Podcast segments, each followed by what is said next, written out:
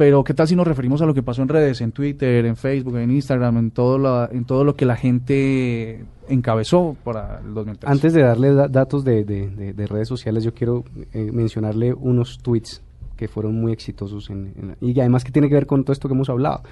Quizá, por ejemplo, eh, el tweet más exitoso de, nuestro, de nuestros medios fue el siguiente, por fin volvemos al Mundial, Colombia está en Brasil 2014 y una foto de celebración y esto fue compartido entre retweets y menciones más de 15 mil veces.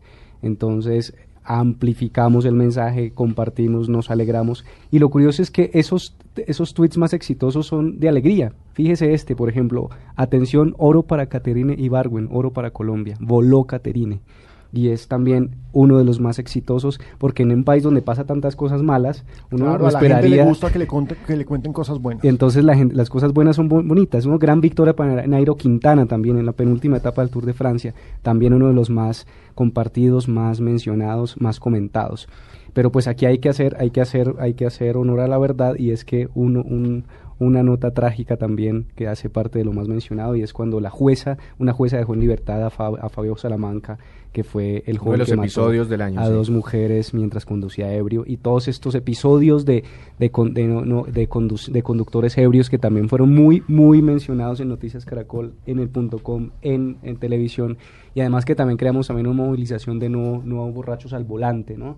No más borrachos al volante se llamaba. sí, sí, sí, y que terminó el año con una con la aprobación de, una ley que esperamos sirva para que, funcione. los sí, eh, endurece penas económicas, pero bueno, ahí hay una... Mauro, pero fue un año muy judicial, ¿no? También. Sí, claro que sí. Y, y permítanme hablar específicamente del caso de Salamanca porque no solamente fue la tragedia causada por los conductores borrachos, sino el ridículo que hacían en las vías cuántas veces las cámaras de Noticias Caracol los cogían, el ojo de la noche, los iba a entrevistar. y, me acuerdo el que se escondió en el carro y no. El que dijo que, exacto, que no importaba que al otro día iba a comprar otro carro, el que dijo que nomás había tomado una copita, pero que lo vimos. Eh, ah, hay uno muy chistoso que se iba a tomar el micrófono del reportero, ¿no? Sí, o sea, se lo iba a tomar como una cerveza. Sí, que tiene que decir, venga para acá. Se lo pasaron para, para hacer una pregunta y lo que hizo fue levantarlo como si se lo fuera a beber.